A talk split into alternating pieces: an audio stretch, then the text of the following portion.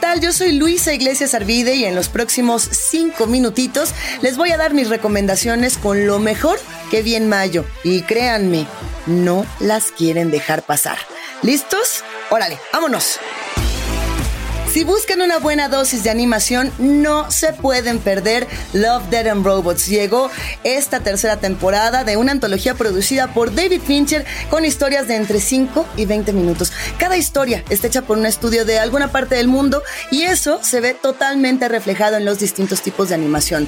Esta tercera temporada tiene distintas continuaciones de algunas de las historias que ya habíamos visto en las temporadas anteriores, pero no, no es un universo conectado Aquí todo se trata de retazos, se trata de resquicios y se trata de esa ultraviolencia que ha caracterizado a Love, Dead and Robots, que se ha ganado muchísimos premios en el mundo de la animación y esperemos se gane muchos más porque esta serie no tiene desperdicio, perro.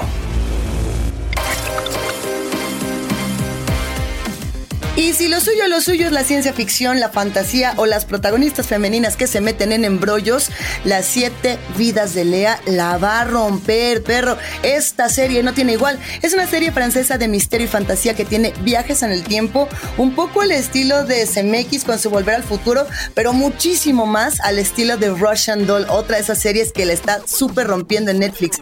Está basada en la novela Las siete vidas de Leo Bellamy, escrita por Natael Trapp, y un poco creo yo que lo que está intentando buscar es espejear la juventud de nuestros padres con nuestra propia juventud. ¿Qué pasaría si nos encontráramos con el mejor amigo de nuestros padres y este hubiera muerto? ¿Quién lo va a salvar? Si lo salvamos nosotros, pues ahí me lo van a contar.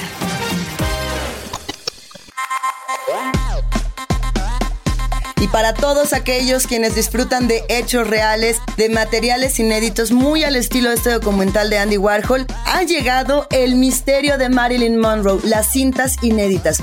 Es un documental bellísimo, estéticamente perfecto. Por supuesto, la historia de Marilyn Monroe creada a partir de cintas inéditas y de testimonios que nunca antes habían sido publicados. De entre ellos, yo resaltaría el de la CIA, que me parece absolutamente valioso, donde de una u otra manera la CIA reconoce haber espiado a Marilyn Monroe y reconoce muchas otras cosas que no les queremos spoilear. El audio de las entrevistas es totalmente real, aunque son actores los que recrean, obviamente, estas escenas. Y al día de hoy no hay certezas sobre la muerte de Marilyn Monroe.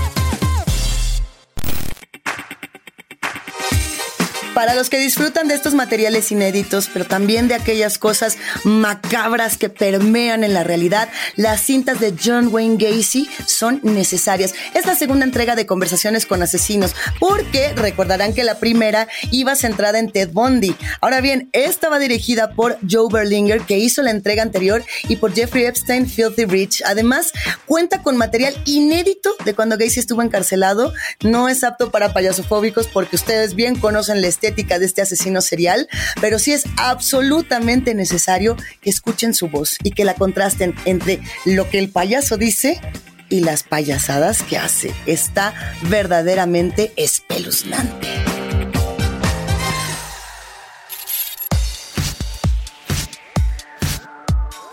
Si prefieren historias reales pero con elementos de ficción, no se pueden perder Clark. Esta miniserie comienza con una mujer que pariendo a su chamaco anda con el cigarro y hasta patadas lo quiere sacar. Es la historia de Clark Olofsson, el responsable del origen del síndrome de Estocolmo.